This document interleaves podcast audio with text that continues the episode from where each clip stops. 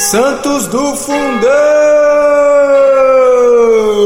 Sejam bem-vindos, senhoras e senhores, a mais um episódio do Santos do Fundão.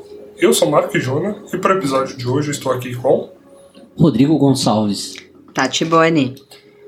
Muito bem, gente, estamos aqui dando a continuidade né, à nossa série Bom Pastor, depois do episódio de São João Paulo II, episódio duro de gravar, viu? Porque o que falar desse homem, né? Tanta coisa. Espero que você tenha escutado o episódio. Se ainda não, volta lá para ouvir e principalmente traz seu feedback pra gente, né? Comenta lá como é que foi essa experiência de ouvir e vai dizendo pra gente onde a gente pode melhorar, onde que a gente acertou, pra gente dar sequência ao nosso podcast aqui cada vez melhor para vocês, né? E hoje nós vamos falar sobre São Paulo VI, Papa também da nossa igreja, né? Como já temos falado sobre alguns deles aqui nessa série. E para a gente começar o nosso bate-papo, a nossa partida de hoje, vamos a um breve resumo aí, uma biografia da vida dele.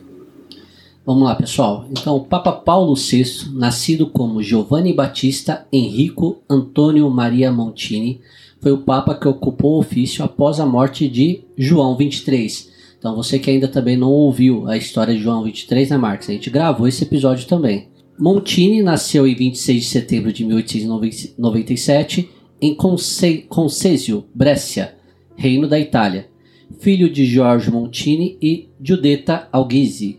Montini ele foi batizado alguns dias depois de nascer, estudou na escola Cesare Arit School, uma instituição jesuíta, e quando ele era criança, ele era uma criança que não podia ir muito para a escola porque tinha muitas doenças. Né? Mas em 1916 ele se formou né, nessa, na escola pública Arnoldo Brescia, na, na, cidade de Brescia, na Itália. Montini se tornou padre em 1920, né, onde ele foi auxiliar na Secretaria de Estado, né, um, um mentor seu de longa data, Giuseppe Pizzardo, e depois ele fez toda uma carreira no Vaticano, aí até chegar a, a, ao seu papado. Então a gente vai começar agora a detalhar cada um desses pontos, mas esses são os pontos principais aí da sua biografia. É isso aí, gente. Mais um, um grande papo né, da nossa igreja, como muitos que nós tivemos nesses dois mil anos. E como nós podemos começar sobre falar sobre a, a vida dele, né, a partilha da vida dele. Aqueles não está aqui para falar da família. Alguém quer Tati, você quer falar alguma coisa? Eu quero falar duas frases, né, assim, que ele falou, que eu acho que resume o que foi a infância dele. Primeiro foi no momento que a mãe dele diz para ele assim: nos momentos áridos que se preparam as terras férteis. Então, assim, é, a gente já pode entender aí de como era a mãe dele, que mãe, que força, que garra e que mulher de fé. E uma outra frase que ele disse já adulto sobre o pai dele, que também vai retratar como foi esse pai na infância. Que ele disse assim: Meu pai sempre permaneceu em seu lugar, no lugar que Jesus precisava dele. Então, ele tinha isso como exemplo do pai, né? Que o pai permaneceu no lugar que Jesus precisava e não no lugar que ele queria estar. Então, só essas duas frases a gente já tem como base o que foi a infância desse papa. E são frases fortes, né? Onde Jesus precisava que ele estivesse, é, é muito bacana. Eu confesso que eu não encontrei muitas coisas a respeito desse período inicial é, da vida dele, assim, né? O, o que me chamou a atenção foi desde novo a decisão aí pelo sacerdócio, né? Porque logo que ele terminou o ensino regular ali da época, ele já entrou no seminário, né? Então ele aos 19 anos entrou no seminário em 1916 para se formar, né, e, e, se tornar um sacerdote. Então achei bacana é, ver essa decisão desde, desde muito novo, né? Novo pra gente, né? Sei lá, eu fico imaginando eu com 19 anos hoje, é, eu sei que às vezes a gente faz essas comparações, talvez não sejam tão é, uma, uma, comparação tão justa de se fazer, porque também os tempos eram outros, né? Mas é, hoje em dia a gente vê que cada vez mais parece que a adolescência está perdurando, né? As pessoas estão adolescentes por mais tempo, né? Então lá atrás, com 19, ele já estava muito seguro no que queria fazer, o caminho dele era o sacerdócio, foi lá, buscou e tinha um apoio familiar, né? Porque não era uma família é, pobre, assim como a gente já viu em outras histórias de santos aqui. Então os pais sempre apoiaram os estudos dele e tal.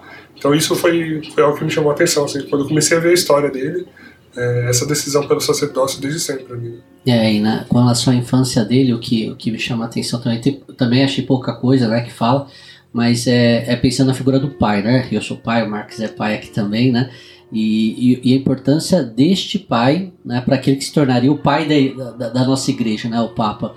Né, num, num, num, dos lugares que eu fiz uma leitura, fala que Jorge, que era o pai, né, de, de Montini era um homem de muitos talentos. Né? Ele era jornalista e também ele era advogado e atuou também ali no, como membro do parlamento italiano. Então, a, essa referência paterna né, na, na, na, vida deste, deste, depois que ele se torna papa, né, e hoje um grande santo da nossa igreja, e, e esse é o papel nosso, né, como pai, como mães também, né, ser referências e guiar o caminho né, dos nossos filhos para aquilo que é, é o mais importante. Nesse caso, dá para perceber que Giorgio né, é, é, guiou, né, afinal nós temos um santo que foi filho dele, né, então a importância do pai né, nessa, nessa primeira infância, né, nessa, nessa primeira, claro que da mãe também, né, mas aqui basicamente no que eu li eu tive a oportunidade de ler sobre o pai dele. Então é, é você papai, você mamãe que está ouvindo aqui essa história, né, que caiba a gente também refletir o nosso papel né, na vida dos nossos filhos aqui, porque como a gente até ouviu recentemente, né, Marques, é, no, no, dia que nossos filhos falecerem, né, lá no tribunal diante de Deus, Deus vai olhar para a gente como pai, como mãe, como padrinhos né, e perguntar né, qual foi a nossa responsabilidade sobre essa alma. Exato, né? Até elevando um pouco mais o nível desse ponto que você colocou é, imagine um filho seu ser condenado ao inferno. A cobrança que Deus vai te fazer lá no, no, no juízo final, né? Muito louco.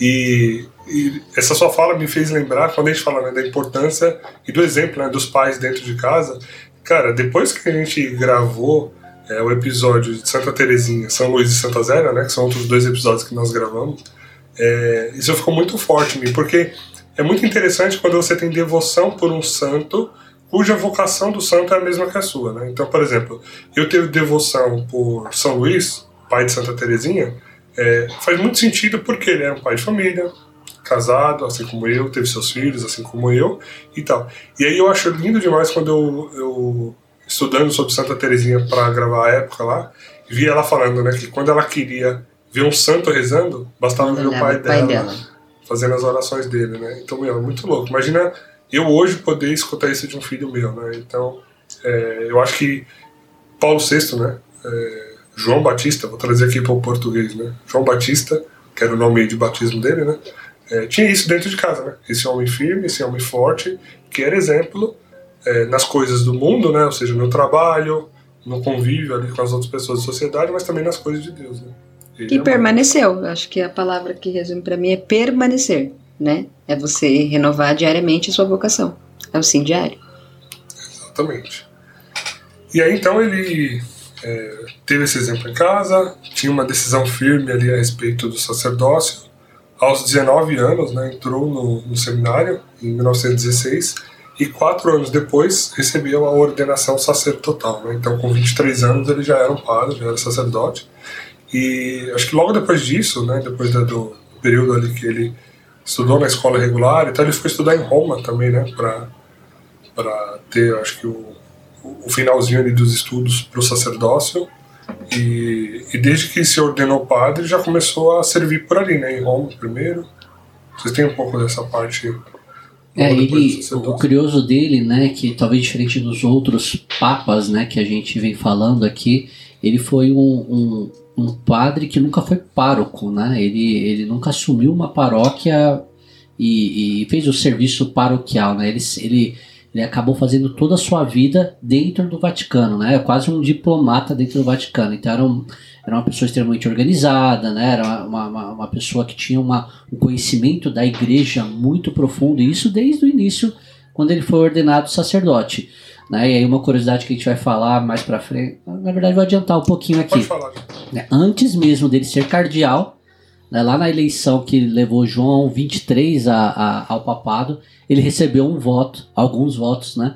Para ser eleito papa, mesmo ainda não sendo cardeal, né? É uma coisa que hoje, se a gente for pensar, não, não parece ser muito comum, né? É, Quer dizer, eu acho que lá na época né? também não era, né? É. E, então você vê como ele realmente era diferenciado e, e, tinha todo o conhecimento de como funcionava a igreja, né? Por sua organização, sua estrutura, né? Então é, é, é um, foi um papa né, que já conhecia muito profundamente a igreja lá como padre no começo da sua, da sua vamos chamar, carreira aqui, né? De, de sacerdote. É, e aí, só retomando um pouquinho a questão da, da, decisão com 19 anos, né? Eu acho interessante discernir a vocação com essa idade, né? O discernimento da vocação e o firme propósito de continuar. Então, com 23 anos, ele já era sacerdote. Se a gente parar para pensar nos jovens de hoje, né? Eu convivo bastante com eles, ministrando as aulas aí. Vejo que muitos, com, com 18, realmente estão perdidos, não sabem o que querem para si né? Nem de profissão, nem de espiritual, nem de nada. Então isso precisa ser retomado e é dentro da família, né? São os pais que vão conduzir os seus filhos a isso e ajudar a discernir a vocação e ajudar a manter-se num firme propósito. Então, só completando a importância da paternidade e da maternidade. Não, é legal você falar isso, Tati, porque, pô, 19 anos ele decidiu, né, ser, ser padre e, e, 19, e se formou, né? E a gente fala, ah, mas pô, naquele tempo, né? Pô, naquele tempo foi o período de mais conturbação, talvez, da história da humanidade, né? Não vamos uhum. esquecer disso, né? Que teve lá desde 17 a Revolução Russa, passando por Primeira Guerra Mundial, depois veio a Segunda Guerra Mundial, né? Então era um momento onde as ideologias eram muito fortes, e a gente sabe até hoje, né? O quanto ideologia às vezes seduz jovem, né? E o jovem cai nos contos bonitinhos das ideologias da vida, né? E ele teve exatamente essa palavra que você usou, né? O discernimento de escolher né, o que ele queria para a vida dele e aí talvez talvez não né com certeza o papel da família né o papel dos pais criando um bom alicerce lá atrás né e novamente cabe nós pais fazermos isso né e aí eu queria trazer a responsabilidade para os padrinhos né cabe pais e padrinhos trazer uma boa base para os nossos filhos né para que quando vier esse essa tempestade de informação que os nossos filhos passam na sua juventude é, pode às vezes até balançar um pouquinho mas a base bem estruturada né, vai fazer com que ele tome as decisões, porque se tem uma certeza, e é aí que tem pais mais experientes que eu, né, que ainda sou um pai mais novinho, né, é, se tem uma certeza que a gente tem é que lá na frente quem toma as decisões são os nossos filhos, né, independente daquilo que a gente os ensinou, né. É, uma certeza que a gente tem é que o jovem tem que acabar, né, cara? É. Mas calma, gente, ninguém tá falando para matar o jovem, deixa o jovem. Ele tem que acabar por quê? Porque ele vai amadurecer e a juventude Sim. vai passar na vida dele. Ele vai ser, né, sendo alguém maduro vai crescer ali em todos os aspectos, né? Então, uhum. a gente tem que fazer o nosso papel agora para que os nossos filhos, né, tenham uma curta juventude, né, que eles aproveitem, e saibam viver a juventude deles, mas que seja um período breve, como de qualquer outro jovem maduro ali, que eles cresçam, né, virem uns adultos responsáveis aí. E talvez por isso que ele também resolveu fazer um trabalho, mesmo na, na Cúria Romana, né, ali que ele, que ele era da Cúria Romana, fazer um trabalho com os jovens, né? É, e aí ele formou ali um grupo de jovens, né? Formou no sentido de formação mesmo, né? Não só de criação. Né? E, e muitas vezes, é, no momento que eles viviam ali também agitado, naquele período, como, como a gente comentou aqui, né? É, vinha policial saber o que estava acontecendo ali, né? Eles estavam rezando, né? E o policial pedia para parar, né? E ele continuava com os jovens, às vezes de uma maneira é, vamos chamar assim, camuflada, né? Lendo poesias, lendo textos, né? Mas era uma oração ali também, né? Era uma forma de oração, né? E, e, talvez ele, ele, sabendo bem o momento que ele vivia, os tempos que ele vivia, ele foi trabalhar com esses jovens que lá na frente a gente vai perceber que alguns deles né, vieram, vieram também a trabalhar no parlamento italiano ali, se, tornaram políticos, né? E, e colocaram o seu serviço como cristão também na política italiana e a gente vai falar lá mais para frente o que, que isso também gerou já também dele como papa, né? Exatamente. E uma característica importante dele também, que acho que já foi percebida desde cedo ali muito novo, é que ele sempre foi muito aberto e favorável ao diálogo ali, né? Ele realmente achava uhum. que ser sentado, conversando, se entendia Sim. e as coisas iam se apaziguando, né? E onde isso foi importante também foi utilizado pela igreja, né? Porque em 1923, ou seja, pouco tempo depois, ele foi indicado para ser o núncio apostólico de Varsóvia. E aí vale lembrar um pouco desse outro aspecto que a gente não costuma ver na igreja, que é a igreja inserida no mundo civil, porque o Vaticano, ele é um país. E sendo país, o nosso Papa, né, hoje o Papa Francisco, ele é um monarca, ele é como se fosse comparável ao Bolsonaro, Biden, sei lá, assim, ele é o, o líder executivo de um país também, né? Então ele também tem essa, essa, essa figura importante. E o Vaticano, como ele é um país, ele também tem embaixadas nos mundos, nos países, no mundo todo, nos países é, em muitos deles, né? Só que a embaixada do Vaticano se chama Nunciatura Apostólica, que foi isso que ele foi ordenado. Então ele foi para Varsóvia ser esse núncio apostólico. Aqui no Brasil nós temos um núncio apostólico, né, um representante do Vaticano aqui no nosso país, é, para que ele começasse ali a fazer esse trabalho né, das relações políticas e tal, e apaziguando algum, algumas questões ali, porque como o Rodrigo falou, né, o mundo ali na época vivia um momento bastante conturbado, né, então acho que essa é uma característica importante que a gente já consegue aqui destacar também dele, porque isso vai ser utilizado acho que em toda, é, em toda o período em que ele foi Papa, né, porque ele ficou com Papa 15 anos aí, e a gente vai desdobrar um pouquinho disso também, né.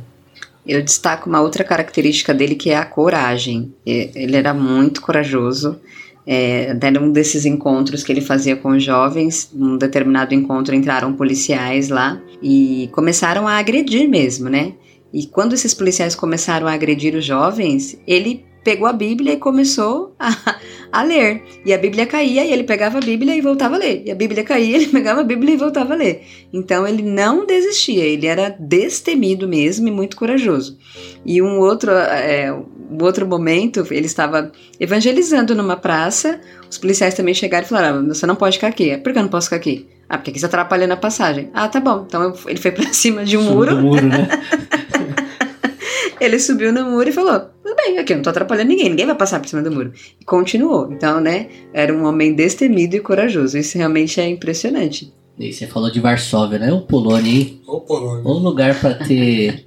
ou ter ou alguém passar lá que. Que no início, início dos anos 20, acho que o João Paulo devia estar tá engatinhando ainda, né? Santa Faustina já já estava por lá também, então que, que lugar maravilhoso, né? Pra gente ir um dia. Acho que a gente devia gravar um podcast ao vivo lá na, na Polônia, todo mundo, Marx. Uau, eu acho bacana, eu gosto dessa ideia. Deus permita aí que os recursos financeiros cheguem pra gente conseguir fazer isso, né? E acho que já vale até comentar. Gente, vocês já devem estar super habituados com esses nossos saltos aqui no episódio. A gente vai e volta na história, né? Várias vezes.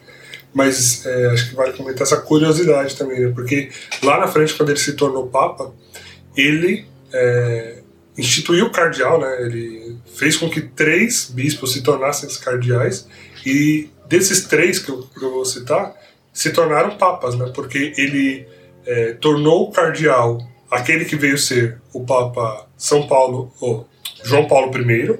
Depois ele tornou cardeal Carol Wojtyla, que foi São João Paulo II, e ele também tornou cardeal Bento XVI, né? Que é Joseph Ratzinger. Então, esses três cardeais que ele instituiu, né? O, o, essa missão deles ali na igreja, né, de, de fazer um trabalho é, nesse sentido, acabaram se tornando lá na frente papas da nossa igreja. Né? Sabia escolher pouco cardeal ali. É. É, que muito bom ali, né? Era bom técnico, né? Sabe escalar o time certinho, né? Bom conselheiro também, né? Nós vamos ver como ele aconselhava. Eu acho que isso é legal também de falar, Tati, porque ele, ele foi conselheiro né, dos papas anteriores Sim. a ele, né? Olha que incrível, né? Foi conselheiro lá do, do, do, dos Pios, né? E depois escolheu todos os sucessores dele. Que homem, hein? Incrível, incrível. Ele fez a ponte certinho ali, né? Não, e sempre tem uma ovelhinha negra lá, né? Quando ele ia dar o conselho. Que sempre ficava assim, até parece. Ah, isso que ele tá falando é uma besteira, isso que ele tá falando é um absurdo. Aí quando os papas iam fazer os discursos, tava lá coisas que ele tinha falado, aí eu fazia, yes! É, teve até o, nessa época de guerra aí, né? Teve um, um, um discurso que acho que Pio XII foi fazer, que foi um discurso pela paz. Pela paz, esse e, mesmo. E aí, que foi um trecho que é, ele falou. Quem preparou o discurso ali com um trecho muito específico foi ele, né? Nada se perde com a paz, tudo Isso. se perde com a guerra. Isso é. mesmo, Rodrigo. É, é um bom resumo, né? Então. É... E que serve para os momentos atuais também que estamos vivendo, né? Acaba, acaba servindo, né? Exatamente, em todos os aspectos. Então, assim, ele tinha esse dom, né?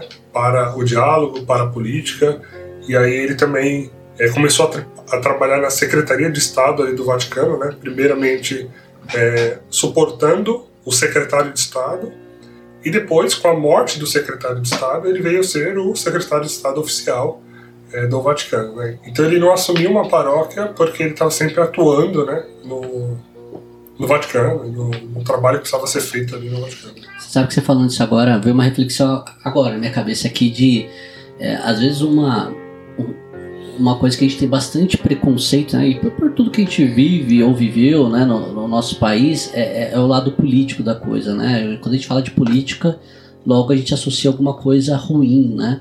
E, e ele, né, ele teve muito esse a política interna da igreja, né? Ele, ele trabalhou muito forte isso ali na Coreia Romana e também trabalhou a política italiana, né? Então ele formou muitos jovens porque ele acreditava que no final das contas o, um dos meios de fazer a mudança é a política, né? E às vezes isso serve para a gente refletir também, né? Será que, que, que vale a pena a gente ou, ou não gostar de política no sentido de desprezar a política, né? Ou, ou então é, escolher mal também Sim. políticos, né? É, talvez a gente como católico tenha que olhar com a política com um olhar mais de meio, né? De, de transformação também. E se a gente não souber escolher, vão estar sempre os ruins, né? E eles vão ditar as políticas do país de acordo com, com seus interesses, né? Então, ao invés da gente desprezar a política, talvez valha a gente é, pedir a Deus, né? Uma orientação e, e se envolver mais na política no sentido de buscar pessoas ou formações de pessoas melhores para o nosso país, né? E quando você falava isso, né, agora dele, eu, eu veio muito na minha cabeça, né? Ele, ele foi uma pessoa extremamente política dentro da igreja, né? E, e também como formação de fora, porque ele acreditava né, na transformação da Itália, na transformação é, da, da, sociedade através da política, né? Então acho que é uma, é uma reflexão interessante isso aí. É, como você falou, né? O termo política já nos remete a algo ruim, né? É. Corrupção, uma série de coisas, mas no final do dia a gente tem que saber também conviver com ela, né? Então. É, eu acho que nós estamos desinteressados e desesperançosos. Acho que, que, isso precisa mudar em nós. Coisas, né? É. é isso aí.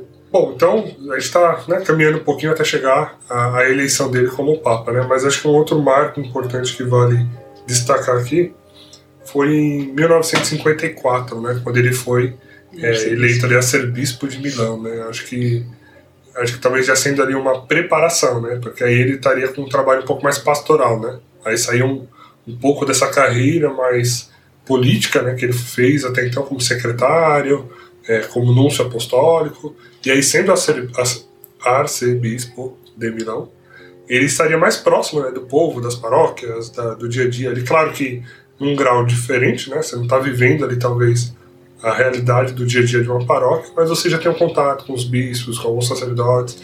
E eu acho que aquilo foi uma forma de preparar ele também pastoralmente para a missão dele ali na sequência, que seria né, assumir a barca de Pedro ainda. É, eu quero destacar uma frase que ele usou, né, quando ele foi nomeado arcebispo, que a missão dele era ir para as ruas, anunciar o evangelho, segura essa agora, e a paternidade de Deus. E aí eu parei uns minutos assim, nessa, nessa parte da paternidade de Deus, porque para as pessoas reconhecerem, entenderem que não são órfãos, né? Se eu reconheço uma paternidade, eu não sou órfão, eu tenho um pai. E o que é um pai? Né? O, o que é, o que a gente já vem falando aqui do que é ser pai. Então ele tinha essa missão. Como arcebispo, ele queria isso, né? Anunciar o evangelho e a paternidade. Isso tocou muito no meu coração, porque é, acho que tudo quando as coisas começam a degringolar é porque você não tem uma referência, né? Você não tem um norte, você não tem um, um centro, você não tem em que se apoiar, né? E quando ele vem anunciar essa paternidade, ele vem, ele vem trazer é, a esperança, dizer, olha, existe isso, existe algo, existe essa verdade, e é nessa verdade que nós temos que caminhar. E só para não deixar passando batido o período da Segunda Guerra, né? onde ele, ele atuou como secretário de Estado né, ali, e tem um, um ponto interessante né, que, que ele criou ali como se fosse uma pastoral né, para um escritório né, de informações sobre refugiados da guerra e prisioneiros de guerra. E entre esse período de 39 a 47, né, esse, esse escritório recebeu um pedido de consulta né, de mais de 10 milhões né, de pedidos. E ele respondeu 11 milhões. Né? Então tiveram 10 milhões de perguntas sobre ah, onde estão aquelas pessoas aparecidas, né? E ele, através do seu trabalho, mesmo que de repente não tinha uma pessoa é, sendo procurada, ele respondia falando: olha, tem o Marx, mas também tem a Tati. Né? Então ele respondeu mais do que aquilo que foi consultado, né? E num período também muito crítico, né? Que é a Itália fascista ali, né? e o Vaticano, né? A todo momento protegendo, principalmente ele, porque ele era a, a ponta de lança como secretário de Estado né? E, Mussolini, com seu regime fascista, queria mais do que nunca a cabeça dele, porém, né, Pio XII manteve firme ali né, o, o, o Montini até, até então, né? como seu secretário de Estado. Né? Então, um papel fundamental num período é, muito conturbado também e crítico para nossa humanidade, né? É, exato. Acho que não vale pular realmente, porque ele acabou acolhendo muita gente, né? Então, é, tanto alguns que eram perseguidos mesmo, né? Então, é, a pessoa tinha que se esconder para não ser é, assassinado, enfim, e outros que eram refugiados, né? Que, dado o contexto ali de guerra da época, estavam é, fugindo de seus países e ele acabou acolhendo muita gente também, né? Às vezes é, dando as autorizações necessárias para que eles pudessem. É isso que eu ia falar agora. Se a gente for pensar, né, João 23 estava fazendo um trabalho lá no leste europeu, se eu não me engano, liberando judeus com passaportes do, da Igreja Católica, né, e protegendo para não para que eles não fossem mortos pelos alemães. Mas quem concedia né, esse passaporte era a Secretaria de Estado do Vaticano, que era quem? Era Paulo VI. Era Paulo. Paulo VI depois, né? Mas era o Cardeal Montini. Você vê esse vínculo, que bonito da nossa igreja nesse período, né? Também. E, entre eles que depois se tornariam os dois papas, né? É isso aí. E acho que a gente já pode entrar na, na eleição dele como papa, né? Que João 23, então, é, depois de ter sido eleito papa, ficou ali um, um, tempo, né? Inclusive João 23, até pela idade que tinha, já, já foi meio que conhecido como um papa de transição, né? Já não esperava-se que ele ficasse muito tempo no papado. E aí, quando João 23 faleceu, é, Paulo VI, né, o cardeal Montini, então ele foi eleito como Papa, escolhendo esse nome aí, né, de, de Paulo, né, Paulo VI. Então, só para reforçar, como o Rodrigo né, tinha comentado anteriormente, a curiosidade, né, antes dessa eleição dele como Papa, antes mesmo até de ser cardeal, ele já tinha sido, é, na verdade, ele já tinha recebido votos, né, para é, nos, nos conclaves ali da época, né, ele já tinha recebido alguns votos mesmo antes de ser cardeal. Então, ele foi eleito ali é, Papa da nossa igreja, escolheu o nome é, de Paulo, né? Então era o sexto Paulo até então. E começou o trabalho dele como Papa, né? Como que vocês querem começar aí um pouquinho dessa jornada dele de 15 anos no papado? Eu quero começar falando o que o diretor espiritual falou para ele, Padre Júlio. Ele disse assim: há momentos que se escuta a Deus e se fala aos homens. Outros apenas nós pegamos a nossa cruz e seguimos. E aí depois de ouvir isso ele disse: se Jesus me chamar, eu vou. Então eu acredito que ele estava mais que preparado para essa missão, apesar de, obviamente, é, saber que, que era indigno, ter a humildade, mas me remeteu muito ao sim de Maria, né? Se Jesus me chamar, eu vou. Então, né, ele se coloca à disposição né? com, a, com a mesma certeza da vocação lá de 19 anos. E, e ele fala, até tem um trecho do, do seu diário, né? Que ele fala que a posição de Papa ela é única, traz grande solidão. Eu era solitário antes, mas agora minha solidão se torna completa e impressionante. Né? Então acho que também vale a pena né, a gente colocar os, o Papa nas nossas orações, né? Porque imagina o peso né, que, é, que, que é né, ser Papa. Né? Porque cardeal tem um monte, bispo tem um monte, padre tem um monte, agora Papa é só um, né? E é claro que tem que rezar por todo o clero, né? Mas o Papa, né? Imagina o, o, peso que traz suas palavras, a sua, o seu comportamento, né? suas encíclicas. Né? Então, é, ele registra isso de uma maneira muito humana, né? A solidão né, de ser um Papa, né? É, o Papa é o detentor da chave, né, cara? O que ligares na terra será ligado no céu. Então, imagina realmente o peso. Ouvindo você falar isso, sabe a imagem que me veio? É, a gente não gosta muito né, de datar os episódios, mas a gente está gravando esse episódio aí saindo de uma pandemia e aí no ano passado é, o Papa Francisco ele nesse período aí de pandemia né ele deu aquela bênção urbi et orbi e assim eu sei que o Papa Francisco ele já tem né, um probleminha ali na perna ele tem mancado bastante nos últimos tempos inclusive acho que está se agravando um pouquinho essa doença e eu fiquei pensando um pouco nesse peso né, de que o Papa carrega, vendo ele caminhar sozinho na Praça de São Pedro. Não sei se vocês viram essa imagem na TV, uhum. mas aquele momento em que ele atravessa a Praça de São Pedro sozinho. E vai caminhando com aquela dificuldade e tal. Então, realmente, assim, é algo que é, vale a pena reforçar. Né? Se você ainda não o faz, é, é muito recomendado que você, diariamente nas suas orações, coloque o Papa na sua intenção. Né?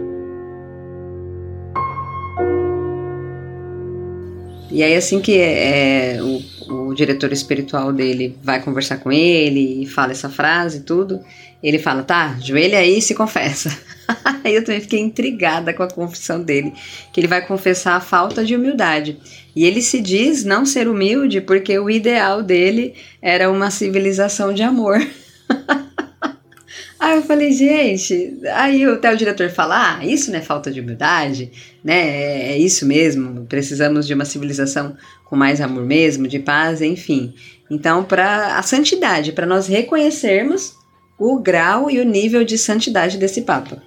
E aí você quer comentar um pouco, Rodrigo? Porque ele, ele já assumiu tendo uma missão grande ali pela frente. Né? Exatamente. O, o, nosso Papa de transição ali, né? O, o João 23, né? O chamado Papa de transição, na verdade, era uma transição de forma de agir da igreja, né? Que foi o que ele fez com o Concílio do Vaticano II.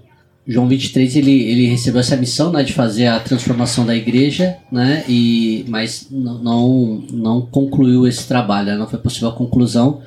E o, o Papa Paulo VI, né, assim que eleito, né, ele tinha até a opção de não, não continuar né, com o concílio, né, mas ele, ele seguiu o concílio, seguiu que aquilo era algo importante né, e realmente transformador para a nossa igreja.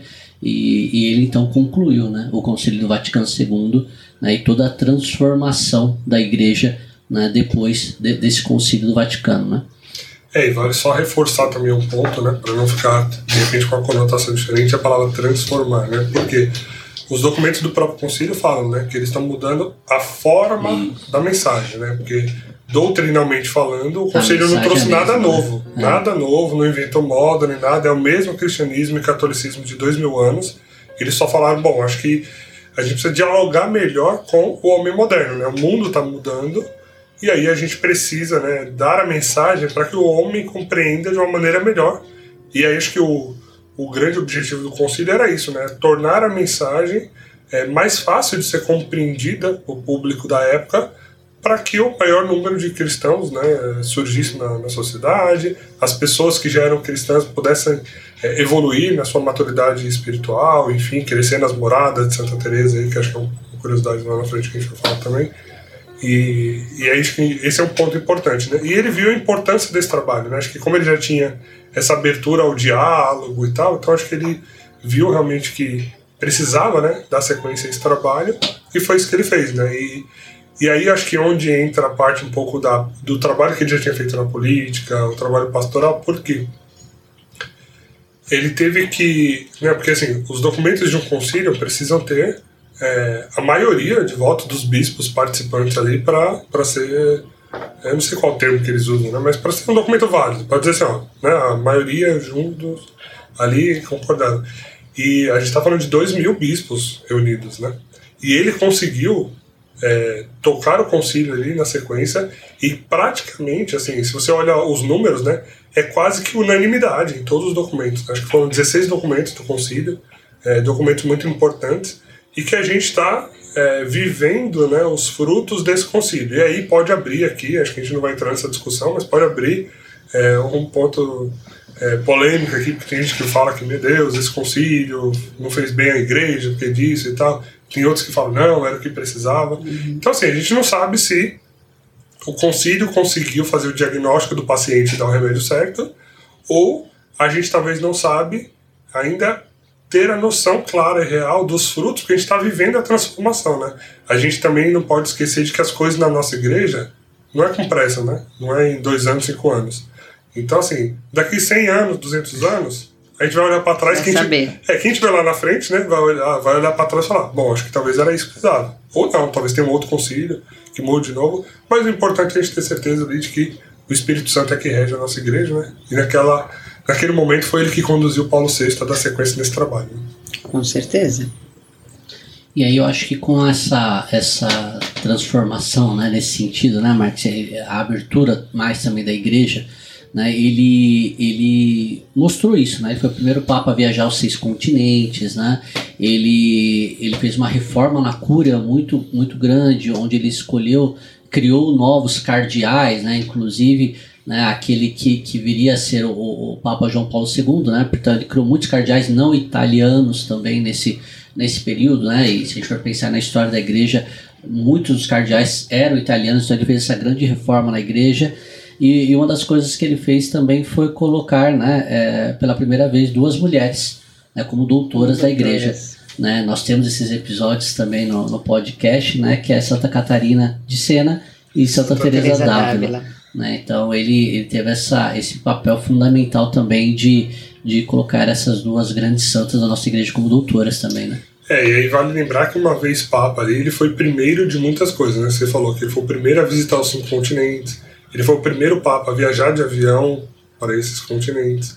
Ele foi o primeiro Papa, acho que a voltar a Jerusalém ali e ter um, um, encontro né, com o patriarca da Igreja Ortodoxa ali na época. É, ele, entre outras coisas que ele fez, né, era comum os papas utilizarem a coroa, né, chamada tiara papal.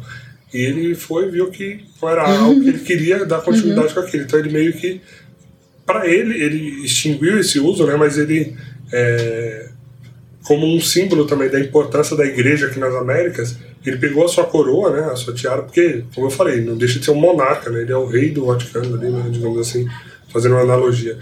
Então ele pegou a sua tiara e mandou para uma catedral do, do, dos Estados Unidos lá, para que é, eles pudessem né, ter esse símbolo lá também da presença dele ali no meio do, do povo americano. Né? E, e, ele, foi, ele aboliu né, a, a, a coroação né, do, uhum. do Papa como, como rei. Né? Então ele foi o último Papa é, coroado e a partir dele já não tem mais, já não, pa, já não se usa mais o Papa como um, um rei, vamos dizer assim. Né? Ele é chefe de Estado, né, mas ele não é o rei né, da, da nossa igreja. Né? Exatamente. Prova a humildade, né? Sempre, sempre humilde. E aí um outro ponto que também passa um pouco desapercebido assim, na história dele é que entre essas viagens que ele fez, ele foi para Filipinas, numa delas, e ele sofreu um atentado, né? Porque uma pessoa tinha problemas é, mentais e tal, se disfarçou de padre para poder se aproximar dele e deu duas picadas nele, né? E como não era a hora dele morrer, se recuperou e seguiu trabalhando normalmente, né? Aí lembra um pouco também o episódio de São João Paulo II, né? É. Os atentados que ele sofreu. Você vê que realmente é, é o demônio, acho que lutando ali contra o, o, o, papado da nossa Sim. igreja. Se você não está né? sofrendo provação, então, meu filho, você não está no caminho. Tem que ter umas provações. Precisa ser facada, né? Precisa ser uns atentados. Mas... É, precisa ser facada. Aquelas provações e... básicas do dia a dia. E, não, e é legal também falar que assim, ele foi, acho que o primeiro também, entre as primeiras coisas que ele fez, né? Ele foi o primeiro a discursar é, num conselho, lá, acho que da ONU, se eu não me engano. E foi bonito ver, né? Que quando ele foi fazer abrir o discurso, ele falou: Meu nome é Pedro. Então, ele sabendo da importância do cargo que ocupava, Sim. dando continuidade a, ao trabalho que Jesus deixou ali com Pedro, né? Para chefiar a nossa igreja.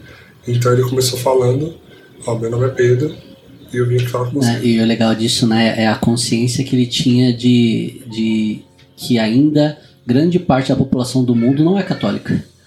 Né? Então, ele, como chefe da Igreja Católica seguindo aquilo que, que Jesus pediu para que Pedro fizesse, né, ele, ele entendia que ele tinha que evangelizar o mundo. Sim. Né?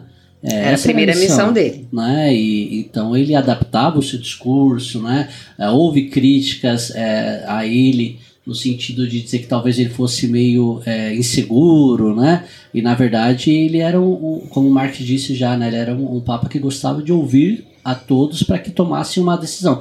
Talvez muito do espírito que ele era como conselheiro, né, dos Sim. outros papas, né? Ele era então, muito ele... conciliador, né, isso, Rodrigo? Isso. Então, é, essa mensagem que ele tinha muito clara na cabeça dele do tipo, cara, o mundo tem, pensando por dia de hoje, vai, o mundo tem 8 bilhões de habitantes, quase. Católicos são os três? Então tem muita gente para evangelizar ainda, né? Tem 5 bilhões de pessoas aí para evangelizar, né? E ele adaptava né, a, a, o seu discurso às pessoas, como nesse caso aí da ONU. Imagina o choque, né? Você, chefe de Estado, chega lá um, um papa né, e fala: oh, Meu nome é Pedro.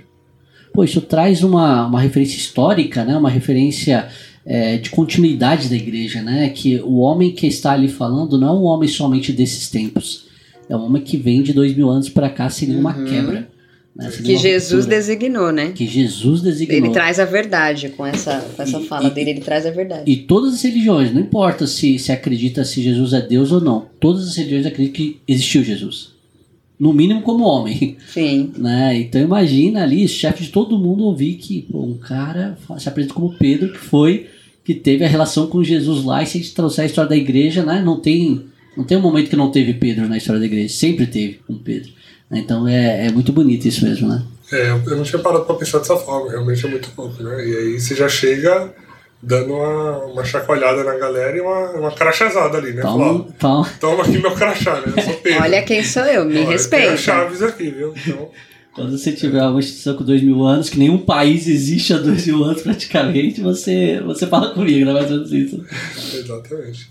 Mas uma, uma coisa legal também que eu achei dele, e aí trazendo para essa questão do atentado que ele sofreu, né, e trazendo também para o papel dele como, como um conselheiro também, né, é, teve essa, essa, essa experiência dele né, no grupo de jovens ali, um dos membros desse grupo de jovens veio a se tornar lá mais para frente né, o primeiro-ministro da Itália, né, chamado Aldo Moro, né? E, e era uma, uma pessoa que até para entrar para a política, para entrar primeiro no- no- nos cargos mais simples da política, ele consultava então o cardeal na época, o padre na época. Ele era meio que um diretor espiritual, Sim. vamos chamar assim, desse, desse político, né? E Aldo Moro, como primeiro-ministro da Itália, ele foi sequestrado, né? Pela, pelas Brigadas Vermelhas, né? Que era um grupo terrorista comunista, né? E, e o Papa, ele mesmo aconselhado né, a não, não se intrometer, né, porque ia expor, querendo ou não, a figura papal, né, o, o- a cadeira né, ia ser exposta mais do que o homem, ele, ele ainda assim foi lá e interveio né, e tentou negociar né, diretamente com, com os, os terroristas, fez uma mensagem muito emotiva né, para esses terroristas, mas infelizmente, né, quando a gente trata de um grupo que sua ideologia, infelizmente, é, é, é matar aqueles que não concordam né, com sua ideologia, que é a ideologia comunista, né, é, Aldo Moro ele foi morto, né, ele foi encontrado depois, mesmo com o Papa pedindo, suplicando, né, aí a humildade, né, Tati, de um Papa suplicar pela vida de alguém, né, ele, ele, Aldo Moro foi encontrado morto, né. Eu fiquei refletindo quando você contava sobre a nossa importância quando nós estamos é, coordenando, né? Acho que é essa palavra que se usa muito assim, você é coordenador de alguma pastoral, principalmente com jovens, né? A importância que você tem na vida dessas pessoas, né? Que, que semente você está plantando na vida dessas pessoas? Porque olha quem foi um desses jovens, né? O que ele representou para esse jovem, o que esse jovem tornou-se, né? Então, a importância que nós temos do exemplo, né, da, da oração por essas pessoas, da intercessão por essas pessoas, do que elas serão. É, Eu gosto muito da frase, Tati, que fala que é, o nosso testemunho talvez pode ser a única oportunidade que alguém tenha de ler o Evangelho. Né? Então que a gente tenha que dar esse testemunho vivo mesmo. É isso aí. E dando continuidade aqui, né, a esse período de papado, acho que é bom frisar também a importância de algumas encíclicas que ele escreveu, né? É, tem uma que é importantíssima e uma, uma encíclica rápida de ler, viu, gente? Quando a gente fala encíclica, Ela é curtinha. é, parece que é uma coisa Tá do falando outro... da mesma que eu? Isso, o Acho. Manivita, exatamente. Então, assim, porque tem, se você pega a encíclica de São João Paulo II, o teólogo que era São João Paulo II, o bicho escrevia fácil ali, 100 páginas, e cada letrinha ali era pesado o negócio, né? A caneta não, não era leve, não. Então, são coisas um pouco mais é, difíceis de compreender. Então, você tem que ler, reler e tal. Mas diz Paulo VI, não. Eu gostei bastante de ler a Humane Vitae, né? Li, inclusive, não para esse episódio em si, mas antes disso, porque eu acho que ela é, se conecta muito e fala muito com a minha vocação, né, de marido, de, de homem casado e tal, porque nessa, nessa encíclica, é, o ponto importante é o quê, né, que aqui já conectando com o período da história ali, né, quando ele assumiu o, a chefia ali da igreja, o mundo, né, como a gente já falou, passava uma série de revoluções, teve revolução estudantil logo na sequência, aí a gente vê a revolução sexual, né, com a invenção do anticoncepcional, ou seja, é, o ato sexual ali estava sendo desvinculado da procriação, né, então era um ponto que é, começou a preocupar, inclusive sobre a moralidade ou não de usar essas descobertas científicas, né, então a ciência foi lá e descobriu o anticoncepcional. Aí começou-se a se perguntar, né, é moral a um católico usar ou não, né? E ele meio que tinha encomendado, ele como papa encomendou ali pra galera, né? O pessoal escrever, a galera que eu falo entenda, né? Outros cardeais que tinham, né? A, a função de. Ele encomendou, ó, escreve sobre isso aí porque a gente precisa soltar um documento para ajudar todo mundo. E os, e, o, e os textos que estavam vindo não estavam meio que em linha com o que ele entendia que era o correto a ser feito, né? Com a unção ali do Espírito Santo guiando ele no que era correto ou não a se fazer, né? Então ele falou, quer saber? Tá aqui, deixa eu assumir essa responsa, deixa eu escrever isso aqui, que aí é, vai ser melhor. E aí nessa, nessa encíclica, né, que é o Mani Vitae, ele é, deixa claro aquilo que a igreja vem ensinando há dois mil anos, né? Porque também parece assim, nossa, o Papa proibiu o uso de anticoncepcional. Não, ele só declarou a imoralidade do ato, que já era defendido pela igreja, é, e a igreja não se preocupou em defender isso lá atrás porque não existia. Uhum. Né? Então não dá para você combater algo que não existe. Então, quando aquilo começou a se proliferar, ele demonstrou a importância do quê? Né? Todo ato, é, todo relacionamento né, é, tem que ser feito, né? o ato sexual tem que ser feito com o caráter unitivo, que é dentro do matrimônio, e procriativo, aberto à vida. Né? Então ali foi um, um documento, acho que importante, que deu uma chacoalhada ali na Sim. época, né? E que é, a gente tem que refletir sobre ele hoje em dia também, né? Sim, eu tirei parte desse documento, é bem curtinho para vocês é refletirem. Não, é uma linha. É, o documento vai recordar né, as características do amor conjugal. Então, o que, que é o amor conjugal? Ele é humano, humano, viu, gente? Tem gente que tá meio perdido Parece hoje. Básico, né? Mas... É, humano, fiel. Eita, nós. Total. Total. Exclusivo e fecundo. Simples assim. É isso aí. É isso aí. Então, assim, se você tem essa vocação, né? Ao matrimônio, é um documento importante, é um documento fácil de se compreender, está acessível em português, Sim. site do Vaticano. A gente coloca o link aqui na descrição do episódio para você clicar lá e ler. É importante, medite, dá uma olhada, entenda. E depois, na dúvida, poxa, não entendi direito alguma coisa, onde eu posso aprofundar mais? Abre o catecismo da igreja. Tá lá também bem explicadinho, tudo detalhado. Que parágrafos 2167 em diante ali, eu acho. É, fala 2167 fala bastante, é importante também. Então, outra marca aí no, no pontificado dele foram encíclicas, né? Ele escreveu Sim. encíclicas a respeito é, Desenvolvimento dos povos, dos povos, celibato. Do evangelho, né? De você poder pregar o evangelho. Então ele falou da importância dos leigos, né? Pregando o evangelho também. Então tem muitos documentos bacanas que vale a pena ler a respeito dele. Né? Bom, gente, então é, são várias reflexões aqui que a gente poderia tirar né, a respeito do nosso querido São Paulo VI. É, e a gente está se encaminhando aqui para o final. É, você quer fazer algum comentário, Rodrigo, a respeito da morte dele aí, para a gente é, na verdade, na verdade ele, ele já vinha sofrendo de algumas doenças até mesmo poucos meses depois né, dele ter assumido como Papa, né, mas de fato ele veio a falecer aí em 6 de agosto de 1978, né, e, e no, na residência né, de Castel Gandolfo. Ele teve um, um ataque cardíaco né, e, e, faleceu. E aí entrou um período da igreja onde a gente teve um mês, né, três papas, né, ele, depois João Paulo I, em dois meses, vamos dizer assim, né? Que João Paulo I ficou um mês ficou só. Um mês mais ou menos. É, e depois né, João Paulo II. Então no ano de 78 nós tivemos três papas, né? E aí depois a gente parte aí para beatificação e canonização dele, né? Isso, é que Papa Francisco, né, é, beatificou ele em 2014 e Papa Francisco também o canonizou em 2018, né? E aí, para a gente se encaminhando aqui para o término do nosso, episódio, eu quero perguntar para vocês, né? O que, que nós aprendemos com São Paulo VI? Ah, eu aprendi a ter coragem. Para mim, a, característica que mais me chamou a atenção nele. Ai, não há mais, não. São duas, gente.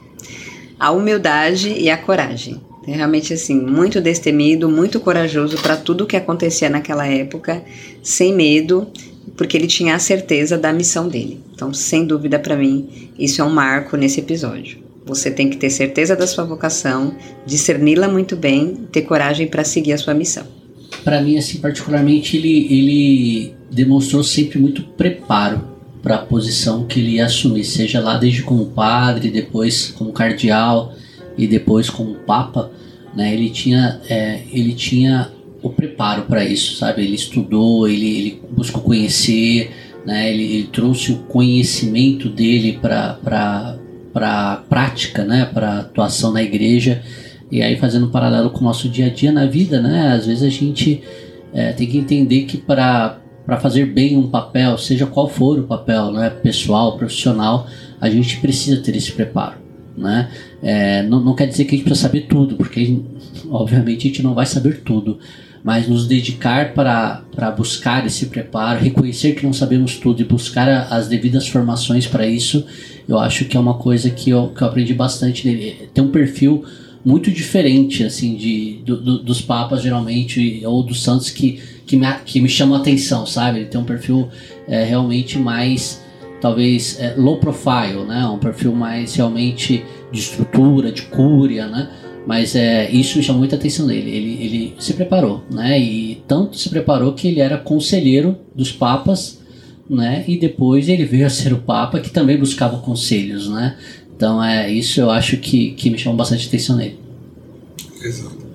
Eu gostei muito do que vocês falaram, acho que vale muito para mim também. E o que eu reforçaria também, que eu gostei de, de, de estudar e, e aprender com ele, é o fato de você estar aberto ao diálogo mas se posicionando e mantendo as suas características, suas raízes. Né? Então, o quão sólido tem que ser a tua formação para você, no diálogo, não deixar o vento te levar, né? É muito fácil. Você, ó, não estudei, não vi nada do mundo, quero conversar com qualquer outra pessoa sobre qualquer outro tema, especialmente religião, e aí a pessoa fala um negócio, nossa, é, tá aí, suma no mundo? E não, na verdade, ele era alguém que estava aberto ao diálogo, sim, tentava trazer as pessoas para perto com esse diálogo, mas sempre se posicionando firmemente, mostrando a verdade para as pessoas, né? Então, eu acho que é algo que chama atenção também, é algo importante para a gente praticar na nossa vida e no nosso dia a dia. Amém? Amém. Amém. E para a gente se encaminhar então para o final desse, do episódio, eu quero fazer uma oração que ele fazia nos momentos de dificuldade, né? Quando ele estava passando por uma dificuldade, ele rezava mais ou menos assim: ó. Senhor, eu creio, eu quero crer em vós Senhor, fazer que a minha fé seja plena. Senhor, fazer que a minha fé seja livre. Senhor, fazer que a minha fé seja firme.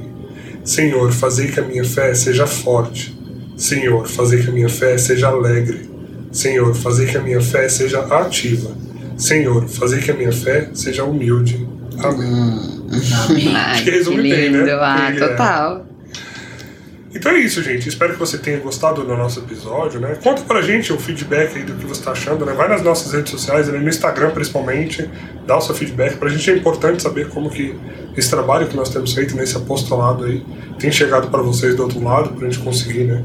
É, ir progredindo é, e melhorando aos poucos, né? Esse programa aqui, pra gente continuar esse diálogo. É, a vida dos santos é algo que marcou muito a nossa história, a nossa vida. É algo que nos edifica muito, né? Poder ter contato com, com tantas pessoas que Jesus pôde transformar é, quando elas aceitaram plenamente Ele na vida delas, né? Acho que isso vem transformando cada um de nós aqui. E a gente quer trazer isso para você também, por isso que a gente tenta aqui aos trancos e barrancos, né? Manter firme essa, esse podcast. É, às vezes gravar ele é só pela misericórdia, né? Mas só pela Quase sempre. misericórdia. Estamos aqui e esperamos que você também coloque em São Paulo VI, né? No seu hall de amigos do céu. Pesquise, estude mais sobre a vida dele, que é outro grande santo da nossa igreja. Amém? Amém. Amém. E pra gente encerrar, a vida de santidade é só Pela misericórdia.